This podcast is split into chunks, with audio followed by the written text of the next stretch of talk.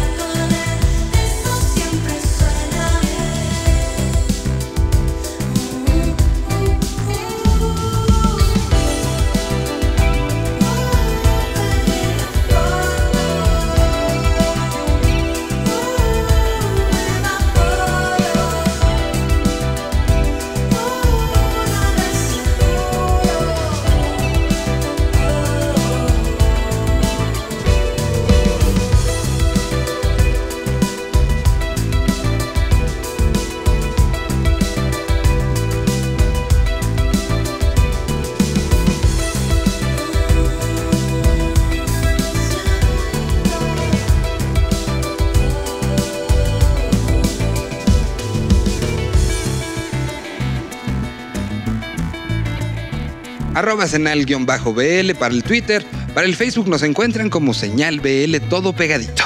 Les habíamos prometido que íbamos a tener una sección de puras mujeres. A continuación, Liliana Estrada nos presenta algo de Monterrey que si bien no es nuevo, nuevo, nuevo, sí es algo que a lo mejor no ha estado tanto en la visibilidad de los medios de comunicación.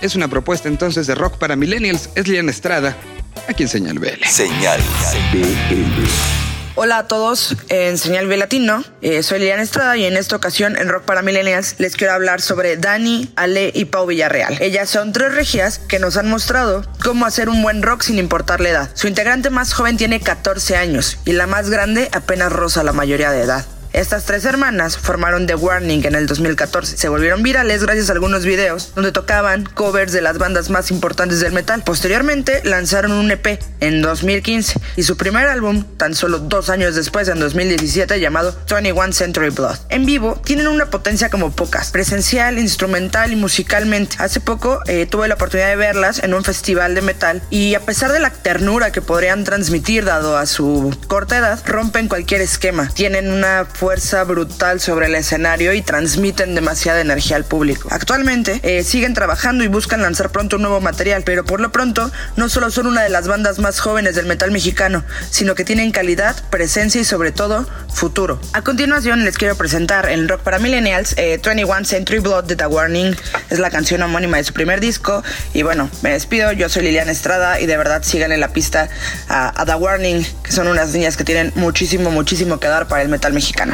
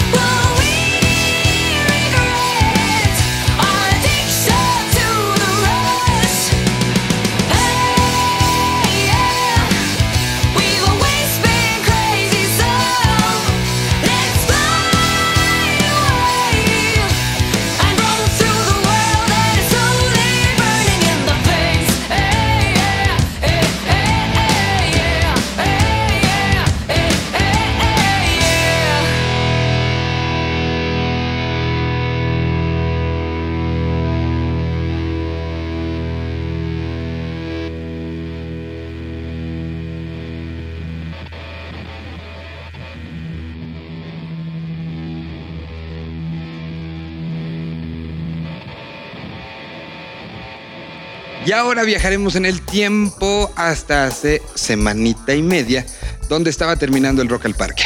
Justamente en esta misión de búsqueda, Henry Rage nos presenta una plática que tuvo justo en el entorno del Rock al Parque con Bala, una banda de Galicia que tocó una banda de Galicia que tocó en el festival en Colombia. Aquí está entonces un poco para que los conozcamos, un poco para que sepan su entorno.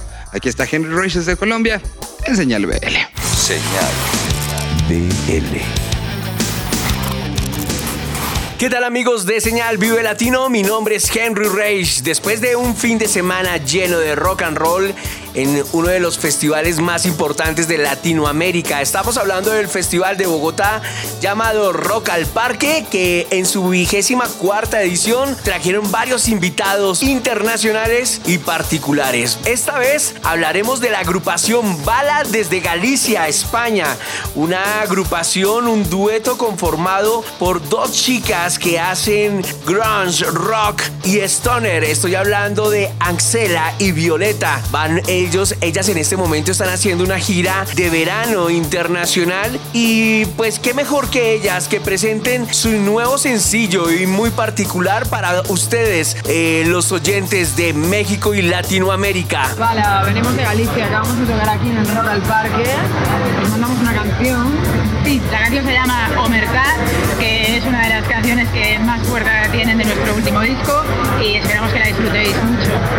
Y bueno, la experiencia la verdad es que ha sido alucinante, veníamos con muchas expectativas, pero se han quedado todas subidas por el suelo porque mm, hemos flipado mm, 10 millones de veces más de lo que creemos que vamos a flipar. Nos parece un festival cojonudo, eh, todo está siendo maravilloso y no nos queremos marchar. ¿Cómo les pareció el aterrizaje y el frío en Bogotá? Bueno, la verdad es que venimos de, de un sitio frío, así que no nos pilló de sorpresa. Sabíamos que, que no veníamos al, al verano al que estamos acostumbrados allá eh, sin problema. Como está saliendo todo tan bien, eso es lo de menos, nos da igual. La canción que están mandando, ¿cómo nace así rápido? ¿Qué quiere decir para la gente de México? Bueno, pues habla de dejar cosas atrás cuando te están molestando, así que es algo que les moleste, que, que den por culo y que, y que, y que adelante, adelante siempre, para adelante, ahí está. Un saludo a Señal Vive Latino. Un saludazo enorme a Vive Latino, muchísimas gracias, es un placer estar aquí. Sí, esperamos volver pronto y encontrarnos.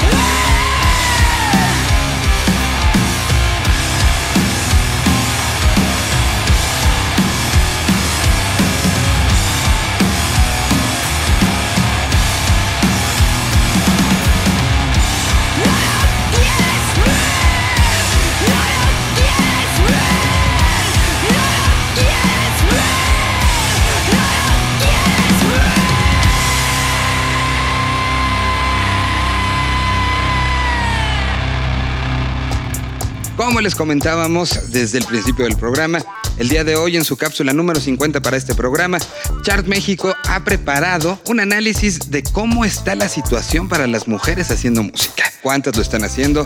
¿Está subiendo? ¿Está bajando el número? Bueno, dejemos que el señor Ocaña nos presente entonces este análisis que hicieron en esta entrega número 50 para el programa.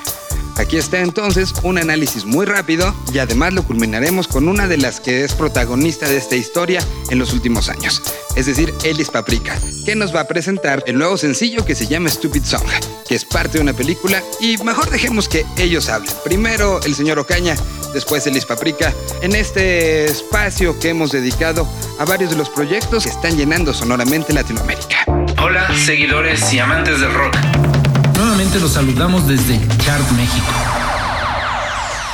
Llegamos a nuestra cápsula 50 a través de la señal Vive Latino. Y esta se la vamos a dedicar muy especialmente a las mujeres. El papel de la mujer en el rock sigue siendo un tema que puede generar largas sobremesas. Es claro que el rock ha sido dominado por hombres, no solo en ventas, sino también en la grandísima cantidad de proyectos totalmente masculinos. Para esta cápsula decidimos poner en claro cuáles son los números de la presencia femenina en nuestro rock nacional y algunas otras mujeres mexicanas que también están sobresaliendo a nivel internacional. Para realizar este análisis elegimos al top 500 de nuestro ranking de artistas y fuimos analizando este top en bloques de 100 en 100. Recordamos a nuestros escuchas que este ranking coloca a los proyectos musicales con mayor actividad en los últimos 365 días. Nuestro segundo criterio para definir los alcances de este estudio fue acerca de la definición de cuándo una banda se considera femenina y en este caso decidimos incluir a todas aquellas que tuvieran, aunque fuera solo una mujer, pero en su rol de front woman, o bien que la proporción de integrantes fuera al menos igualitaria de género. Si ustedes notan que faltan algunos nombres de bandas femeninas que seguramente conocen, eso significa que en este momento estas bandas no se encuentran en el top 500 del ranking. En nuestro primer bloque del 400 al 500 identificamos un 9% de participación femenina. Aquí aparecen Tijuana No, The Warning de Monterrey, Leticia Servín, Feminize de Toluca, Mística Girls, Hispana, Talis, Moy y Maena. Un grupo de corrientes musicales muy heterogénea. Para el bloque del 300 al 400 aparecen Mac Lolita, Rutsi, Umaguma, Erzbeth, la querida Jessie Bulbo, también Elis Paprika e Iraida Noriega. Este es un segmento en el que seguramente escalarán más posiciones la banda de metal gótico Erzbeth, quienes se alistan para su segunda gira europea. El tercer bloque del 200 al 300 es el que contiene menor participación femenina, llegando solo a tres representantes, Las Navajas, Leiden y de Centellas, que están teniendo un año debut muy activo y con la posición 208 ya son la segunda banda 100% femenina más activa del país. En el bloque del 100 al 200, la cantidad de damas representan otra vez el 9%. Waltz entre el cielo y la tierra, Madame Recamier, Bloody Benders, quienes son la banda femenina que lidera en este momento todas las bandas de mujeres. También aparece Cardiel, Quiero Club, Flor Amargo, Julieta Venegas, quien anda en un receso, Vanessa Zamora y muy de cerca al top 100 la chihuahuense Coco CC. En el top 100 vemos con optimismo que la cifra de mujeres crece hasta 12%. Descartes a Kant, Ana Fiori y Ana Banta están en las posiciones 90. Más arriba llega Velanova en la 56, Ampersand con Sinducano en la 46, Carla Morrison en el 37, Jenny and the Mexicats en el 29, Santo Color sorprende en el lugar 24, las de Tijuana Minfield están en el club de los 20 junto a unas grandiosísimas exponentes como Le Butcherets, Rodrigo y Gabriela y Natalia Lafourcade quien lidera a todas ellas en el lugar número 2. ¿Quieren saber qué pasa por el lado de las extranjeras en México? Pues para decepción del grupo femenino les comentaremos que en el top 100 el número es muy similar que las mexicanas llegando solo a 13 proyectos femeninos, siendo la banda española ecléctica las que ocupan la mejor posición como una banda totalmente femenina y que alcanzan el lugar 47 del ranking de extranjeros en México. Las mujeres restantes llegan de diversos géneros, desde el rap como Mariel Mariel,